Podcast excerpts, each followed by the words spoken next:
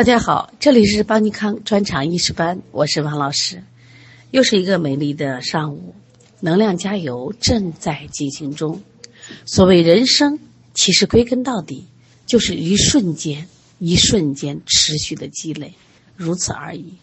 每一秒钟的积累，成为今天这一天；每一天的积累，成为一周，成为一月，成为一年，乃至人的一生。那些让人惊奇的伟业，实际上几乎都是极为普通的人兢兢业业、一步一步持续积累的结果。不忘初心，我们选择了要考医师，想做中国最好的医生，一定要坚持，一定要累积，最后一定厚积薄发，换得一个惊艳的人生。昨天我们呃预习了线下记，那今天我们再复习一下。为什么呢？因为今天晚上就是我们关于方剂学的第一个视频课了。因为方剂学在我们中医里特别重要，它虽然是一个独立的学科，如果你把它学好以后，你就会开方子了。其实我们有时候特别羡慕那些老中医，把你的脉一把舌一看一诊的，啪啪啪开的方子，回家也很有效。你也可以做到的。那今天我们来呃讲的是泻下剂。什么是泻下剂呢？就是。以通便、泻热、攻积、逐水这样的方法治疗里实症的方剂，统称为泻下剂。这个属于八法里边的下法。也就是说，泻下剂呢，专门为是有形实邪内结而设的。凡是体内有燥湿内结、冷积不化、淤血内停、宿食不消、结痰停饮，只要你体内有里实症，都可以用泻下剂治疗。里实症的症候表现为有热结，也有寒结，也有燥结，也有水结。我想这是我们对里实症的新的认识。一般我们认为热结大家都能理解，所以遇到这种，比如说脘腹胀满、大便不通，嗯，要用什么泻下的方法？其实记住，寒结、燥结、水结都可以用泻下的方法。那么只是热结者要寒下。寒结者要温下，燥结者要润下，水结者要煮水。那如果说这个人有里实症，大家又见正气不足，我们就叫做攻补兼施。正因为这样的话，那么泻下剂就可以分为有寒下剂、温下剂、润下剂、煮水季、攻补兼施季。因为我们是考专长，这是考医师的第一步。很重要的一步，那么它考的内容也不是很多，所以我们教材给了寒下剂、温下剂，还有煮水剂。其实别的很多药，那个方剂呢，我们没有学，但是等到我们考助理医师的时候，我们这些课程还是要学到的。在这里要注意几点，就是泻下剂，刚才说的是对里实症的，有没有表证？No No No，一定记住是表证已解才能用它。如果表证未解，里实虽成，能不能存用泻下药？注意，一定不行，不可存用泻下药，防止表邪随下而生他症。所以一定记住，要权衡表症和里症的轻重缓急，是先解表后攻里呢，还是表里双解？你一定要辩证清楚。如果这个里实症它除了有淤实以外，它还兼有淤血。兼有虫积，兼有痰浊，那么是不是还要配上活血祛瘀的药，配上驱虫的药，配上化痰的药？那么对于一些年老体弱、孕妇、产后或正值经期、病后伤精的，注意慎用或禁用。泻下剂一般都容易伤胃气，所以使用时一直注意啊，得效即止，慎勿过量。其实这个呢，指的是下法。我们前面讲解表剂的时候，它是不是汗法？汗法也是得效即止，所以因此在用解表剂的时候，不能汗出多了。所以麻黄汤这个药特别特别有名，但是很多医生就不敢用，因为怕麻黄发汗过多。因为历史上就有这样的案例记载，因为用麻黄汤发汗过多，这个人反而引邪内入，结果导致死亡的案例。那么现在我们很多孩子。一有的发烧，那我们判断出来完全是外感发烧，家长给吃这个西药的退烧药。那么今天提出来能不能这样吃呢？慎用。为什么？你们发现西药的退烧药都是出大汗，而且有的家长为了退烧，一天吃四次、吃五次，危险不危险？非常危险。关于寒夏季里边，它就用于里热积滞的实证。我们代表方有大承气汤，还有这个大仙胸汤，还有带黄牡丹汤。但我们的教材里，我们只讲了两个，一个大承气汤和一个就是带黄牡丹汤。那为什么不讲大仙胸汤呢？在专场里补考，到助理医师的时候再学啊。我们昨天已经学了大承气汤，我们再回忆一下，它的组成有几味药？它药很少，只有四味药，非常的经典。哪四味药？带黄、厚朴、枳实、芒硝。我们好好想一想，那带黄这个药它是泻下药，没问题。那么厚朴这个药呢，它是在化湿药里边，但是呢，它可以行气破脾。枳实呢是个理气药，破理气药中的破气药。芒硝呢是软坚散结，所以大承气汤对的症有四个字，一定记住：脾满燥实。有实症，还有燥，还有满和脾，才用大承气汤。因为我们跟大承气汤的加减有这个小承气汤，有调味承气汤，它的药方都会加减。为什么加减？就是根据它的症状，脾满燥实，可能脾少了。可能燥少了，所以它的药方都会进行调整。把这个四个药记住，把这四个药记住了吗？你记住了，今天晚上听课是不是就更轻松了？那么这个药，你看有一个考点是考它的用法，先水煎，先煎后破、枳实，后下大黄、芒硝是溶服的。那其实我们一定要观察它这个用法，它这种不同的用法说明，那么它实际上的主用还是不一样的。大承气汤能治几个病呢？在我们的教材给了三个病。第一个病是阳明腑实症。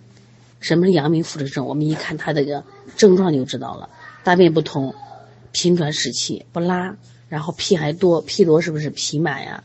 然后脘腹，你看脘腹脾满，这是脾和满，是不是？腹痛拘按，按之则硬，潮热沾瘀，手足既然汗出，舌苔黄燥起刺。焦黑燥裂，看见没？脾满燥湿四个什么都有？脉象呢是沉实，所以说呢，它能治疗阳明腹实症。另外，它还能治疗第二个病，叫热结旁流。热结旁流呢，其实也是阳明腑实症的一种情况。它旁流是现象，热结是本质。你看，它下沥清水，色纯清，气气臭秽，同时起腹疼痛，按之。坚硬有块，口舌干燥，脉滑实，这就是典型的真实假虚。另外，它能治疗里热实症的热厥、痉病和发狂。这里呢，其实这四味药里边，我们知道这个大黄是个君药，虽然我们考试的时候不考这个君臣佐使啊，但是最起码我们要知道它是苦寒通降、泻热通便。然后芒硝呢，软坚散结，它是帮助大黄可以除燥湿；厚朴、枳实主要是什么？下气除满，行气消痞。所以把这个他们四个药的功效你大概了解一下，记药就记得特别简单啊。因为这个方子特别有名，所以大家必须记住啊。第二个药叫带黄牡丹汤，那这个药呢，药也很少，也特别好记啊。你看有带黄，有牡丹，有桃仁，有冬瓜仁，二仁还有芒硝。我们前面说带黄它是攻下药，芒硝它也是攻下药，它还能软坚散结。当然带黄的作用更多了，带黄又起什么作用？本身带黄它本身是不是可以足瘀破经呀？它还可以清热啊，消肿。那么牡丹这里边牡丹是牡丹皮，它可以清热凉血。桃仁呢是活血调经，呃冬瓜仁呢我们知道冬瓜仁可以去祛湿。芒硝呢，也是可以除了攻下，也可以软坚散结，所以这个药呢，它更适合于泻热破瘀、散结消肿，治疗我们的肠痈初期湿热瘀滞症，就是我们常说的阑尾炎。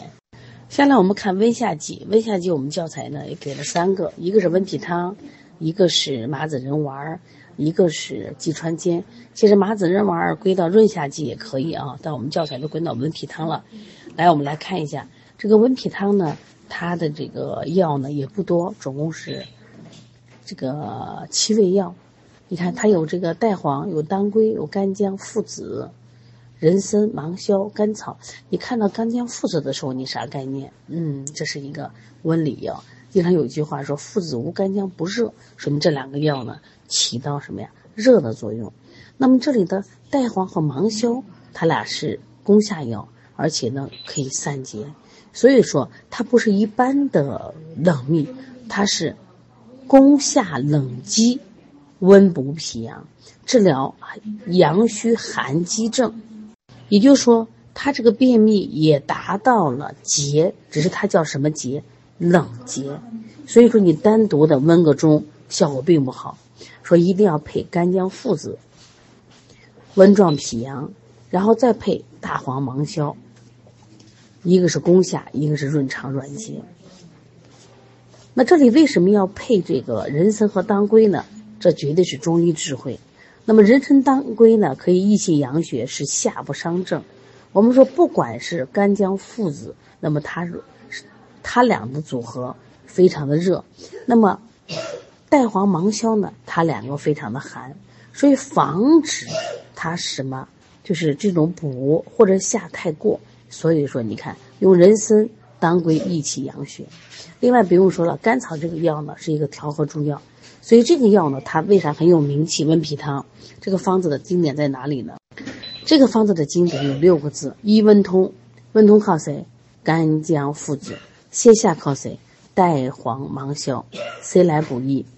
当归、人参、甘草，好记吧？说这个药是不是记住了？当然，上课的时候我们老师还会给你有趣方歌，说一定记笔记。你发现没？我们教材排版的时候就放的特别大，放大的话就让你随时记笔记。你看你自己找个笔记记记笔记是一种方法，如果记到书上，你随看随方便。所以一定要知道。就是我们在排编教材、编排教材的时候，都是下了功夫的。希望大家一定要好好学。另外看一下麻子仁丸，麻子仁丸又叫做脾约丸。这个呢，其实刚刚说也可以把它放到润下剂里边去啊。这个药呢多不多呢？也只有六味药，也不多。麻子仁丸里面有带黄，麻子仁丸里面有没有厚朴？有。麻子仁丸有枳实，你看厚朴和枳实都出现了啊。麻子仁丸有没有杏仁？也有杏仁。那么它多了一个麻子仁，还有一个芍药，是不是？那么看看这个药呢？它是润肠泻热、行气通便。提到了润肠，可以说把它归为润下药。那么它是胃肠燥热、脾约便秘，有一个很典型的症状叫大便干结、小便频数。你要符合这个情况，就可以用什么？用麻子仁丸。因此，这个麻子仁丸的症状一定要记住啊！大便干结，小便频数，就这儿不拉，这边尿多得很。像麻子仁在这里是个君药，润肠通便；杏仁呢，在这里不是止咳，我们知道杏仁止咳，在这里可是上肃肺气、下润大肠，用它这个润肠通便的作用。里面为什么配这个芍药呢？大家知道芍药敛阴。缓急止痛。另外，这里面看见没有大黄、枳实、厚朴这三个药，就是我们常说的小承气汤。这个呢，起到清下热结、除肠胃的燥热。那么蜂蜜呢，是助麻子仁润肠通便、缓和小承气汤的攻下之力。所以这个药呢，在临床中用的特别多。现在老年人很多都是麻子仁丸这个症啊。如果你学会以后，可以给他们开药。我们现在看一下济川煎。济川煎这个药呢，它是治疗。这个肾阳虚弱、精精不足症，他的精精不足是因为怎么了？是因为这个肾阳虚了，小便清长，所以它对应的是大便秘结、小便清长。那么麻子仁丸对的是大便干结、小便频弱，所以两个的区别千万别混了啊。那正因为它是重点治肾阳的，所以它的君药就是肉苁蓉。大家知道肉苁蓉是补肾阳的，它是温肾益精的。这里的当归呢是补血润燥润肠通便，牛膝呢主要是益肝肾壮腰膝，那另外呢它也给了一些就是下气的药，像枳壳，枳壳可以下气宽肠助通便。那么泽泻呢它是渗利小便而泻身浊，生麻在这里起什么作用？生清阳，它用的清阳生浊阴自降。你看通过这种方法来达到通便。那么前面我们讲这个温脾汤的时候有六个字还记得吗？温通泻下补益，温通是干姜附子，泻下是大黄、芒硝，补益是当归、人参还有甘草，所以它这个方子就很经典。那么其实人家这个鸡川煎也很有名，鸡川煎主要它的配伍特点有这个两句话，第一句话是欲通于补之中，一个是通，一个是补。第二个呢，即降于生之内，一个是降，一个是升。你看，同样是这个我们说治便秘的，它既有通，又有补，又有降，又有升，这是这个方子的配伍特点。希望大家记住。关于石枣汤是我们的主水剂，这个样呢只有三个：原花、甘遂、大戟。它主要是攻出水饮，它是治疗眩饮、水肿、实症的代表方。所以它治两个病，一个病治水饮、眩饮，一个病治水肿。那么这里边的甘水是行精髓的水湿，大戟是擅长清这个脏腑的水湿，原花是消胸胁的痰饮腹痰。另外，这个大枣、石梅是佐使啊，因为这几个药都有毒，都有毒性，所以在使用的时候还是要注意啊。好，今天我们又把这个宫下剂复习了一下啊。今天晚上是我们方剂学的第一堂课，方剂学我们再次强调，是作为中医大夫特别重要的一门课。特别是我们做儿推的，可能中医多多少少了解一点。中诊多多少少了解一点，那么中药学我们很多厨房里的花椒呀，这个生姜啊，可能都是我们的一个中药，就是你可能也知道一点，但是方剂学很多人真的不了解。但是方剂是单味药的一个组合，而且是有机组合、有效组合。如果你把方剂学了以后呢，基本上你就能开方子了。所以说，最近呢是我们秋冬季节解表剂用的很多，你把解表剂好好学。但是我们现在很多人因为运动少，然后呢或者年龄大了，这个肠不润了，所以他会有什么呀食结。那么因此我们还要把它攻下剂学好。那么方剂总的来说很重要。从今天开始，我们要把自己的注意力放在我们方剂学的学习。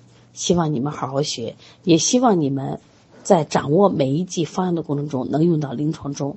祝大家都成为中国最好的医生。